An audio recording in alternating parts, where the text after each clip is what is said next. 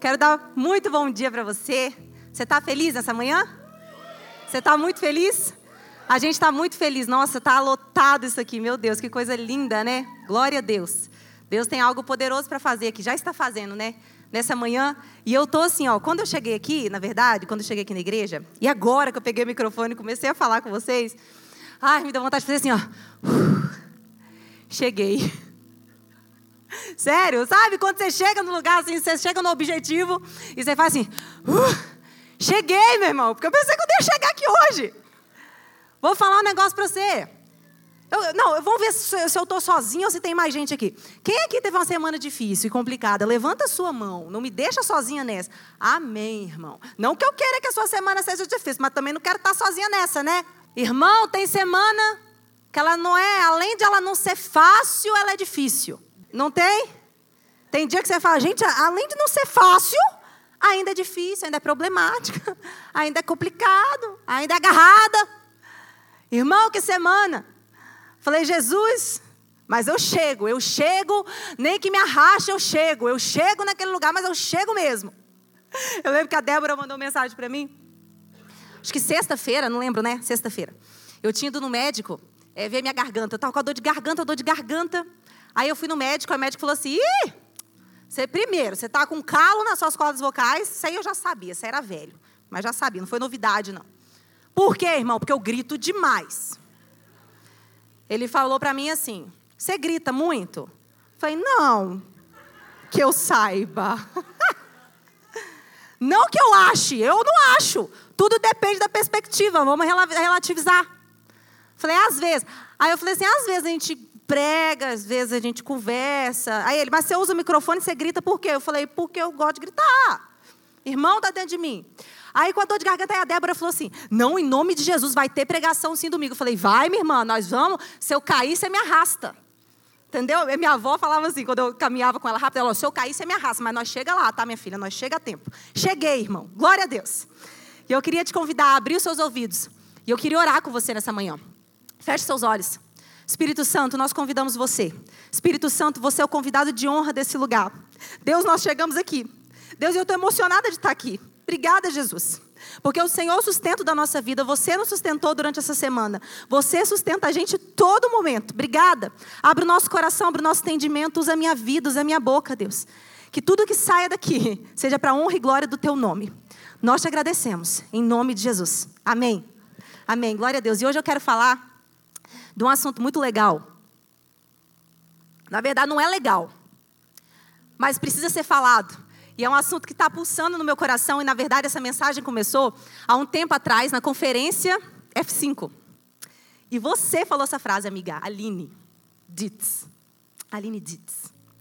A gente estava no workshop de sobrenatural. E desde que eu cheguei aqui em Curitiba, tem seis meses que a gente está em Curitiba, propriamente dito. Gente, nós temos vivido uma avalanche. Irmão, não é provação, não. É um negócio assim que é 500 caminhões te atropelando, sabe como? Falei, Jesus, é para estar tá aqui mesmo? Se não é, o Senhor me fala, porque nós vamos. Porque, né? Desse jeito. Sabe aquela sensação que você sente que você está sendo? Você não está sendo provado, você não está passando a dificuldade. Você está sendo amassado, arrebentado, pressionado e esmagado.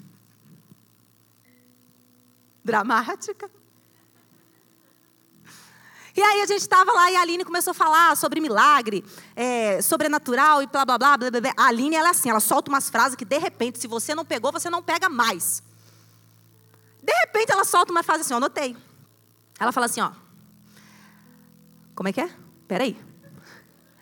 Nós não aceitamos o caos no meio do milagre. Você nem lembra disso, você lembra? Nós não aceitamos o caos no meio do milagre. Eu falei assim: que diacho é isso que essa mulher achou esse negócio? Da onde? E ali o negócio começou a pegar para mim. Amiga, essa mensagem nasceu nesse dia. E eu comecei a parar e olhar para a minha vida. E é verdade, irmão. A gente adora vivenciar milagres de Deus. Quem gosta? Ah, se você não gosta, você não é crente. Eu adoro. Você gosta? A gente adora. A gente adora vivenciar milagres de Deus. A gente adora é, é, vivenciar cura. A gente adora ver o sobrenatural se manifestando. A gente adora quando o dinheiro entra na nossa conta e a gente nem sabe de onde veio. A gente adora isso. A gente adora quando a gente ora e fala assim: Meu Deus, ó, realmente aconteceu. Ó, orei tantos anos para engravidar, engravidei. Pedi tanto a Deus por um emprego, consegui, estou no emprego dos meus sonhos. Pedi uma casa, tenho. É muito legal viver isso, sim ou não? A gente aprende a vivenciar os milagres de Deus e a gente aceita e a gente admite eles, porque é muito legal. Só que a gente não admite o caos que muitas vezes nos acomete. E a mensagem de hoje, eu esqueci, na verdade, de passar o texto. É, o texto não, o título, me desculpa. É assim o título, olha que legal. Que caos. Que caos. Que caos. E eu comecei a, a, a, refletir sobre isso. O Espírito Santo começou a ministrar meu coração, filha. É muito legal viver os milagres, é muito maravilhoso. Mas também é importante viver o caos. Também é importante viver momentos de pressão. Também é muito importante viver momentos de dificuldade. Você sabia disso, irmão? Não, né? Às vezes você está na dificuldade complicada na sua vida. E o Espírito Santo hoje quer te dar munição. Ele quer te dar autoridade. Ele quer te instruir a como lidar com isso. E aí eu pensando, eu lembrei de mim assim, quando eu tive meu primeiro filho, sabe? Quando eu tive o Zac. Meu Deus, eu tenho que acelerar. Já 24 minutos, tá louco? Peguei o microfone agora o tempo não ajuda nós. Mas vamos lá. Quando eu tive meu primeiro filho, gente, eu orei demais para ter aquele menino. Declarei, falei, Jesus, eu vou gerar essa criança, porque foi difícil para mim ter uma criança. Não porque eu tinha problema de fertilidade, mas que eu tomava remédio, uns remédios controlados há anos na minha vida, e para eu engravidar eu tinha que tirar. Eu engravidei pela primeira vez quando eu cheguei aqui e perdi essa criança. Todo mundo cheio de criança lá no Bible College, criança para mais de metro. E eu acabei de engravidar toda feliz, fui lá, perdi a criança. Comecei a sangrar, sangrou, sangrou, sangrou, perdi a criança.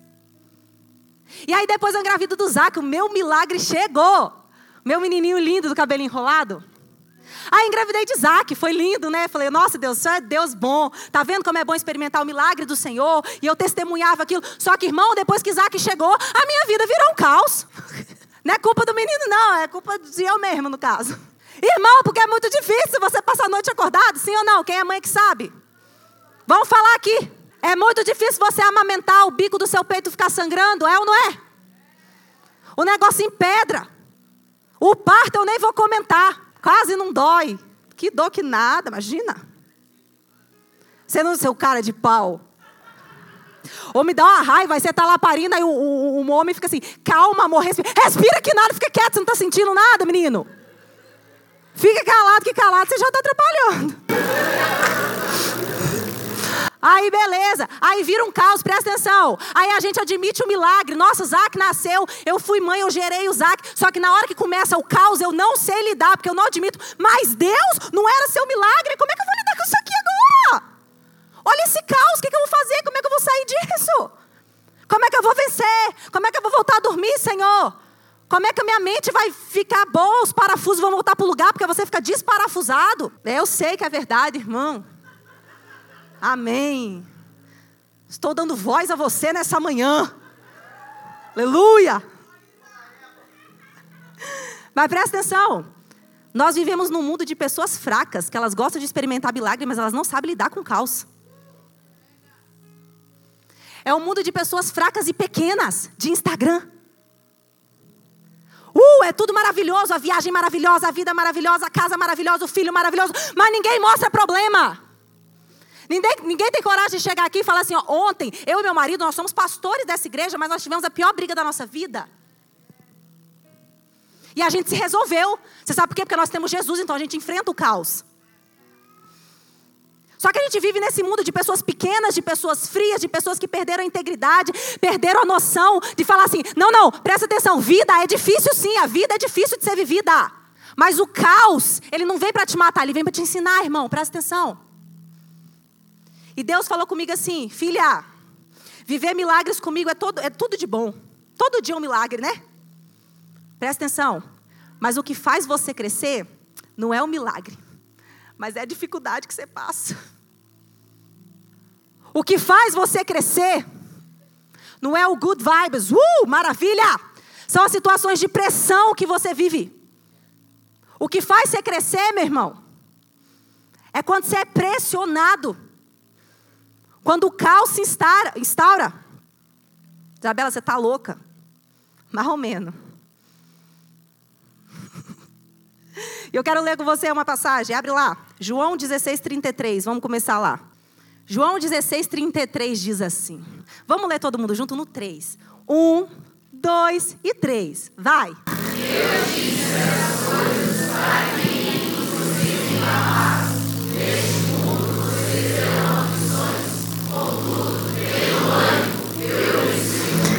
Legal. Que texto legal. Queria vir aqui hoje para falar que você vai ganhar um carro, você vai ganhar uma casa, e eu creio que você vai ganhar. Mas eu quero te dizer que no mundo você terá aflições. No mundo você terá períodos de caos. No mundo você terá dificuldade. O próprio Jesus estava falando isso. No mundo vocês terão aflições. Mas tem de bom? Ou tenham ânimo? Cada, cada versão fala uma coisa. Irmão, fica aqui comigo. Todos nós experimentamos o caos na nossa vida em algum momento. Nossa vida é cíclica. Uma hora você está em cima, outra hora você está no meio, outra hora você está embaixo. Todo mundo experimenta. O ponto é, o negócio não é eu lidar ou não lidar com o caos, mas sim como eu lido com esse caos. O que diferencia uma pessoa da outra não é que uma tem e a outra não tem. Preste atenção. Não é que o quintal do vizinho é mais verde, todos passam por problemas. O que diferencia uma pessoa da outra é o jeito que elas lidam com eles. E às vezes você está nessa roda aí que você não sai nunca de baixo. Você sabe por que você não sai nunca de baixo, irmão? Porque você ainda não aprendeu a lidar com situações difíceis. E a palavra de Deus diz para mim, para você, como que eu lido com o caos, como que eu lido com as aflições, como que eu lido com os períodos de pressão, tendo bom nós vamos destrinchar um pouquinho isso. Quero que você abra comigo. Gênesis 22. Pode abrir a partir do versículo 8. Eu vou contextualizar para vocês o que estava acontecendo aqui. Quero compartilhar com vocês sobre Abraão. Preste atenção, bem atenção. Abraão viveu um milagre, sim ou não? Você vai ter um filho, Abraão. Abraão velho, Sara mais velha. E não, como é que engravidar, gente? Engravidou, teve um neném teve Isaac. Anos depois, olha Deus. Deus fala para Abraão assim: Abraão, pegue seu filho, seu único filho, e sacrifica ele para mim. Uai, mas ele não tinha acabado de viver um milagre, é o meu milagre, é o meu filho. E agora que caos na cabeça de Abraão. Não, não, Abraão não sentiu, foi nada. Duvido, meu irmão, todo mundo sente. Imagina Deus falar esse negócio com você. Vai lá, sacrifica agora seu único filho. E a palavra de Deus diz: sacrifica o seu único filho. Lá em Gênesis 22, não é aqui ainda. Eu sei que Abraão tinha outro filho, tá? Ele tinha Ismael. Eu acho que você conhece a história. Mas Deus considerava Isaac filho de Abraão. Por isso que ele fala, seu único filho. Porque Deus tinha dado Isaac para Abraão. Deus não considera seu aquilo que ele não te deu. Então, Abraão, é, Deus considerava Isaac filho de Abraão. Presta atenção. E aí ele fala: pega seu filho, sacrifica seu único filho. Abraão pega Isaac e vai. O versículo 22, o capítulo 22 vai falar sobre isso. Que ele pega tudo, se arrumam, pega os servos, pega tudo que eles precisavam e eles vão para o sacrifício. Aí, peraí, eu vou, vou ler só no 8. Aí, quando eles estão lá, presta atenção aqui. Quando eles estão lá, eles chegam lá no lugar para subir no morro, no monte. Nas minhas palavras, tá? Aí quando eles vão para subir, Abraão fala assim com seus servos: Ó, oh, vocês podem ficar aqui embaixo, preste atenção, irmão. Vocês podem ficar aqui embaixo. Nós vamos subir para adorar e depois nós voltaremos. Como que nós voltaremos, gente? Se Deus acabou de pedir para ele sacrificar o filho, como é que ia voltar se ia matar o filho lá em cima? Não, não, nós vamos, mas nós voltaremos. E ele não fala isso no singular, ele fala no plural Rau, nós vamos e nós voltar. Gente, Abraão estava no meio de um caos. Deus pediu para sacrificar o filho. E ele fala para os caras assim: fica tranquilo, nós vamos lá e nós voltaremos. Sabe por que, que Abraão estava tendo esse tipo de comportamento, irmão? Porque ele cria que mesmo que ele tivesse que sacrificar Isaac, Deus era poderoso para ressuscitar Isaac dentre os mortos, porque era impossível que Deus mentisse sobre a promessa que ele fez para Abraão. E Deus fez uma promessa para Abraão: Abraão, de ti sairão muitas nações, através do seu filho. Isaac é seu descendente. E aí depois Deus pede para sacrificar Isaac. Como que vai vir descendente de um cara morto? Irmão, Abraão ensina para mim e para você como que a gente lida com bom ânimo. Sabe como? Sabe como eu lido com caos com bom ânimo? Tendo fé e esperança. Tendo fé e esperança. E olha o que, que ele fala.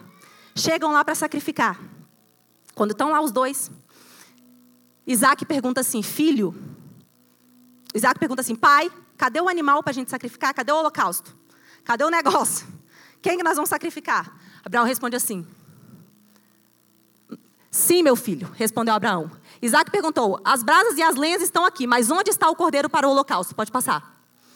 Respondeu Abraão: Deus mesmo há de prover o cordeiro para o holocausto, meu filho. Fica tranquilo, Deus vai fazer algo, Deus vai prover. Aí ele ensina para mim, para você, como que a gente lida com caos, tendo fé e tendo esperança. E eu quero diferenciar isso para vocês. Bom ânimo, meu irmão, fala sobre fé e fala sobre esperança. Abraão, ele não teve apenas fé, ele teve esperança também. Romanos 4,18 diz que Abraão, em esperança, creu contra toda a probabilidade errada. Abraão creu contra a esperança. Abraão teve fé, e eu quero falar para você o que é fé. Fé é o seu firme fundamento, é a sua convicção, é aquilo que está arraigado em você, firme fundamento. Fé, eu creio em Deus, eu creio no sacrifício de Jesus, eu creio em Deus, eu creio na pessoa de Deus, eu creio na integridade de Deus. Isso é fé, o seu firme fundamento. Você crê na integridade do seu pai, você sabe quem está falando com você, você sabe que é Deus. Isso é fé. Abraão ele teve fé, ele creu que aquilo que Deus tinha prometido para ele ia se cumprir, sim ou não? Isso é fé, fica aqui comigo, isso é fé. Mas não é só de fé que você precisa para lidar com caos, irmão, você precisa de esperança. E esperança ela é diferente. Esperança é um comportamento diferente e é esse comportamento que Deus espera da gente. Abraão ele não teve apenas fé, mas ele se posicionou em esperança. Sabe o que é esperança? Sou eu me alegrando hoje naquilo que eu tenho certeza que eu vou receber. Sabe como que Abraão se agarrou em esperança? Quando ele responde para o filho dele, quando ele responde para os servos assim, ó, fica tranquilo. Nós vamos, mas nós voltaremos. Mesmo que se Isaac morrer, Deus ressuscita ele. É impossível que Deus minta. Ei, esperança é quando você, em fé, crendo na pessoa de Deus, crendo em quem Deus é, começa a declarar aquilo que ele te prometeu. Vai acontecer. Ele não vai morrer, não. Vai vir descendência de Isaac, sim. Vai acontecer. Eu estou no caos, mas eu vou vencer. Esperança Abraão e esperança. Esperança é uma posição positiva, de expectativa. Eu declarando a promessa de Deus. A esperança, ela precisa da fé. Você está entendendo isso? Eu creio na pessoa de Deus, é impossível que ele minta. Irmão, deixa eu falar com você. Às vezes você está passando por um caos, mas ao invés de você se posicionar em esperança, você se posiciona em desesperança.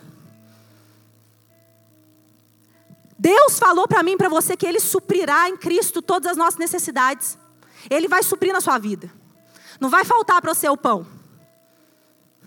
Mas aí, quando seu emprego está ruim, quando você perde seu emprego, quando você tem uma dificuldade financeira, quando você sai de uma terra, da sua parentela e vai cair em outra terra que não tem ninguém por você, o negócio aperta.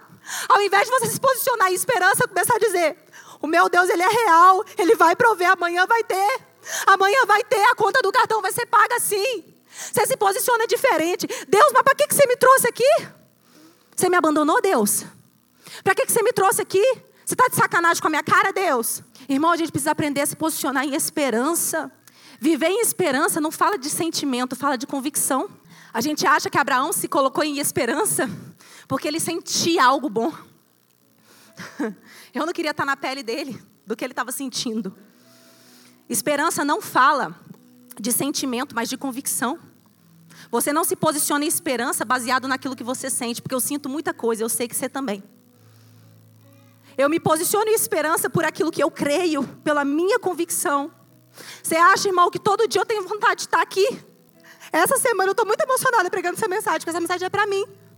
Essa semana, eu não sou muito de ter, de ter saudade. Sou bem desprendida. Mas essa semana eu sentei na minha cozinha e eu chorei. Falei assim, Deus, por que, que eu estou aqui? Eu estou longe da minha família, eu estou longe de todo mundo, não tem ninguém para me ajudar. Ninguém para segurar meus filhos duas horas. Por que, que eu estou aqui, Deus? E aí o Espírito Santo ministrou meu coração, filha, você não vive pelo que você sente, mas pelo que você crê, você sabe que você tem que estar aqui, é aqui. Irmão, o rei Davi fala um negócio muito legal, eu gosto muito desse versículo. Salmos 42. Ele fala assim para a alma dele: olha que doido, o homem é doido mesmo. Ele olha para a alma dele, ele olhando para si mesmo, ele olha para a alma dele e fala assim: Por que você está abatida, ó minha alma? Espere em Deus. Crê em Deus. Você não conhece seu pai? Olha só, ele falando com ele mesmo, um negócio louco. Por que, que você está abatida, ó minha alma? Você não pode viver por aquilo que você sente. Nós não vivemos por aquilo que sentimos, nós vivemos por aquilo que cremos. Nós cremos em Deus. Nós cremos na promessa de Deus. Irmão, se posicione em esperança. Segundo tópico, o tempo já está no fim, misericórdia. Quero dizer que o momento de caos, a pressão, revela o conteúdo que está dentro. Às vezes está passando por um momento de pressão, e eu quero te dizer que a pressão é importante, porque ela revela o conteúdo que está dentro de você. Pensa numa pasta de dente, creme dental. Quando você pressiona o creme dental, quando você faz pressão, o que que faz? O que, que acontece? Sai a pasta, sim ou não? Sim ou não? Você pressionou, sai o conteúdo, não é isso? E o conteúdo da pasta de dente é branco. Só que às vezes a gente é pressionado, contorcido e o conteúdo que sai dentro da gente é podre. Irmão, às vezes você passa por momentos de caos, por momentos de pressão, porque precisa ser revelado o conteúdo que está dentro do teu coração. Não, Isa, tem nada aqui dentro do meu coração. Veremos. Veremos no caos. Deixa o dinheiro faltar, veremos. Deixa eu não ter uma ajuda para te dar um help. Eu vou falar o meu, meu, minha experiência, sabe? quero ler com você. Meu Deus, é muita coisa. Eu quero ler. Quero ler, não, vou ler, não. Vou citar, depois você olha aí. não vou ler porque não vai dar tempo. Quero falar de Pedro. Pedro, presta atenção aqui, nós vamos falar de Pedro. Pedro, naquele versículo que você conhece, naquela cena que você conhece, Pedro andando sobre as águas. Vem Jesus, o barco estava longe, aí vem Jesus andando sobre as águas. Aí os, os discípulos estavam lá dentro. Aí Pedro olha assim e fala assim: Você tá louco? Eu quero ir também. Aí Deus fala, Jesus fala com ele assim: Vem, Pedro. Aí ele fala assim: Se só chamar pela sua palavra, eu vou sair do barco. Aí Jesus chama Pedro, irmão. Pode vir, vem. Pedro vai e anda sobre as águas. Aí Pedro está experimentando o milagre, sim ou não? Gente, vamos participar, sim ou não? Aí. Pedro está experimentando o milagre, caminhando sobre as águas. Só que de repente o vento começa a ficar forte demais. E às vezes na nossa vida é isso. Você, tá, você experimenta o milagre, mas de repente o negócio gira, o negócio muda e o vento começa a ficar forte demais na sua vida. Aí sabe o que aconteceu com Pedro? Começou a afundar. Começou a afundar. E Jesus vem, pega na mão dele e fala assim: Por que você duvidou, homem de pequena fé? Irmão, ali o caos revelou o coração de Pedro. E sabe o que estava no coração de Pedro? Incredulidade. Às vezes a pressão da sua vida está te esmagando assim, ó, o que está saindo de você é incredulidade, egoísmo. Feminismo, mulher. Insubmissão. E eu estou falando disso porque foi o que saiu de mim. Feminismo. Egoísmo. Quando eu vim para cá, quando eu estava lá em Vitimaçum, irmão, a despesa é muito mais baixa. É um milagre. Aí você tem até gente para te ajudar em casa todo dia. Eu tinha. Eu achava que eu não conseguia fazer nada depois do primeiro filho, tá? Não conseguia lavar uma louça. Aí eu tinha uma menina que me ajudava todos os dias, que eu não conseguia lavar uma louça. O Zac mamava demais. É, sério. Eu fiquei com essa menina todos os dias na minha casa. Eu não cozinhava, meu marido não sabia o sabor da minha comida mais, que ela que cozinhava. E aí, quando eu vim para cá, cortou tudo, né? Mas lá o Espírito Santo já começou a ministrar meu coração e eu fui diminuindo os dias. Mas quando eu cheguei aqui, acabou. Isabela vai cozinhar, vai lavar roupa, vai passar, vai cuidar das crianças, vai não sei o quê, vai não sei o quê lá. Eu nem sei, que é tanto serviço. Aí, irmão, quando eu comecei a fazer o serviço, e a casa grande, danada, sangue, fogo e labaredas. Aí comecei a fazer o serviço, irmão. Aí tinha uns dias que eu ficava chorando assim de, de tarde. chorando, eu me sentia tão pressionada, tão pressionada. Aí sabe o que eu percebi que estava saindo de dentro de mim? Feminismo, sabe? Eu falava assim: quer saber ser mulher é uma porcaria. Eu não queria ser mulher, ainda bem que eu tive dois homens, porque mulher é uma porcaria ser mulher. Eu em tudo é por nossa conta. Eu não mereço isso, não. Se eu tivesse estudado, mas eu estudei, né, gente? Eu, sou estudado. Se eu tivesse ouvido a minha mãe para não depender de marido, eu estava trabalhando. Eu não estava passando pano nessa casa. Porque é muito ruim você ser dona de casa, limpar a casa. Parece que eu só faço isso o dia inteiro. Limpo bunda de menino e limpo cocô de cachorro no chão. Que saco ser mulher, velho. Falei assim, mulher só sofre. Mano, eu chorava, irmão. Ah, Deus. Eu não aguento essa vida, mas não, não quero mais filho, não quero nada disso. Você lembra porque eu casei? Pressão, revelando o feminismo. Ai, Deus. Tudo bem, querida? Preciso tratar você. O negócio é um mistério com você. Eu falei, nossa, mas por que não arrebentou pro lado do meu marido? Porque o mistério é com você, porque quem tá ruim é você. E aí, irmão, Pedro estava lá na incredulidade, revelou incredulidade. E você tem duas opções quando seu conteúdo é revelado. Primeira opção é você tentar pegar ele e jogar de volta. Você pega a pasta de dente, você tenta chuchar ela. Tipo... Ou você pega um pano e passa mais ou menos assim para ninguém ver a porcaria que saiu de dentro de você. Ou você fala assim, oh, oh, Jesus é feminismo mesmo. Eu peço perdão, eu me arrependo, Jesus, me ajusta. Me ajusta. A pressão quer revelar o que está dentro de você, porque Jesus ele quer ajustar o teu coração. Não que ele não saiba que já está ruim, irmão. Deus já sabe, mas você precisa tomar consciência disso. Porque quando você toma consciência, o processo começa a acontecer. E para acabar, eu tenho que terminar. O caos faz você crescer. Pedrão estava lá, andando sobre as águas, aí ele começa a afundar, incredulidade se revelou no coração dele. E eu quero te falar algo, irmão. Quando a coisa podre se revela da gente, Jesus não vai embora correndo. Jesus ele não abandonou Pedro para afogar. Jesus ele não tem problema com a porcaria que saiu dentro de você. Incredulidade, Deus. Aí Jesus vai lá, pega a mão de Pedro e fala assim: presta atenção. Primeiro Deus te dá a mão, depois ele exorta você. Você está no seu momento de caos, o conteúdo está sendo revelado. Você está uma bruxa com seus filhos, com seu marido, com todo mundo, porque você está tão pressionado. Deus ele não está dando tapa na sua cara. Pá, pá, pá, pá. Ó que maldade, ó que ruim que você é. Deus ele está fazendo assim, ó. Vem aqui, filha, você não vai afogar não, mas deixa eu te falar uma coisa. Aí meio que eu, eu, sinto que é como se ele olhasse no olho de Pedro. Deixa eu te falar uma coisa. Homem de pequena fé, você precisa crescer, hein, Pedrão? Deus está falando com você nessa manhã. Você precisa crescer, minha amiga. Você precisa crescer, meu irmão. Você sabe por que você precisa crescer? Porque tem uma multidão te esperando. Eu acho que Jesus estava olhando para Pedro e falou assim: Pedrão, você precisa crescer, porque tem uma multidão te esperando. Daqui a pouco eu não estou mais aqui, eu conto com você, meu filho. Se você não crescer, quem vai alimentar o povo? Ei, sua multidão está te esperando. Isa, mas é multidão aqui no cinema, eu vou pregar. Amém. Em nome de Jesus, você vai sim. Mas às vezes, meu irmão, a sua multidão são seus filhos. A sua multidão é o seu marido. Ele está te esperando. Só que se você não cresce, o que é que você está dando para ele? Porcaria! Conteúdo ruim. Tem gente com fome na sua frente, só que você não cresce. Aí aquilo que sai de dentro de você é nada, você não nutre ninguém, irmão. E aí a gente fica um monte de gente atrofiado. O Cal pregou sobre isso, essa, essa frase ficou no meu coração. Quando você cresce, todo mundo ganha. É por isso que você tem que crescer. Não é só sobre você, é sobre a multidão que está esperando você. Quando você cresce, todo mundo ganha, sua multidão está te esperando, seus filhos estão te esperando, seu esposo está te esperando, seu trabalho estão te esperando. Eles precisam é, receber aquilo que está dentro de você. Só que Pedro, você precisa crescer. E Pedro cresceu, gente. Foi Pedro que lá na descida de Pentecoste abriu a boca, pregou e aquela multidão se converteu. Foi Pedro que passou na porta do templo, viu aquele cara coxo e falou assim: em nome de Jesus, levanta e anda, porque eu era incrédulo antes, mas agora eu creio. Levanta e anda. Irmão, a multidão está esperando você. E eu preciso acabar agora de verdade.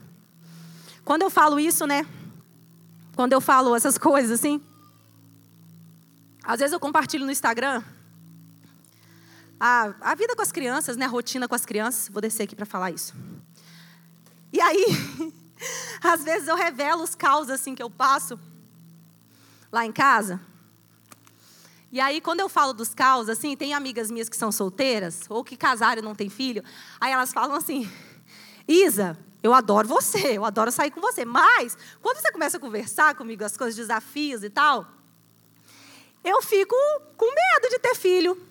Isa, você falando esses caos que você passa, às vezes, sozinha, sem ajuda, ai, desanima a gente de ter filho. Umas amigas falam isso comigo. Falei assim, minha filha, eu não estou desanimando você de ter filho, eu estou te ajudando a não ser uma mãe babaca.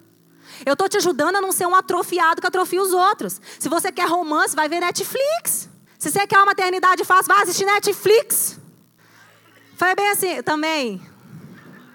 Mano, essa mulher é minha amiga de verdade mesmo, Juliana Hammerschmidt.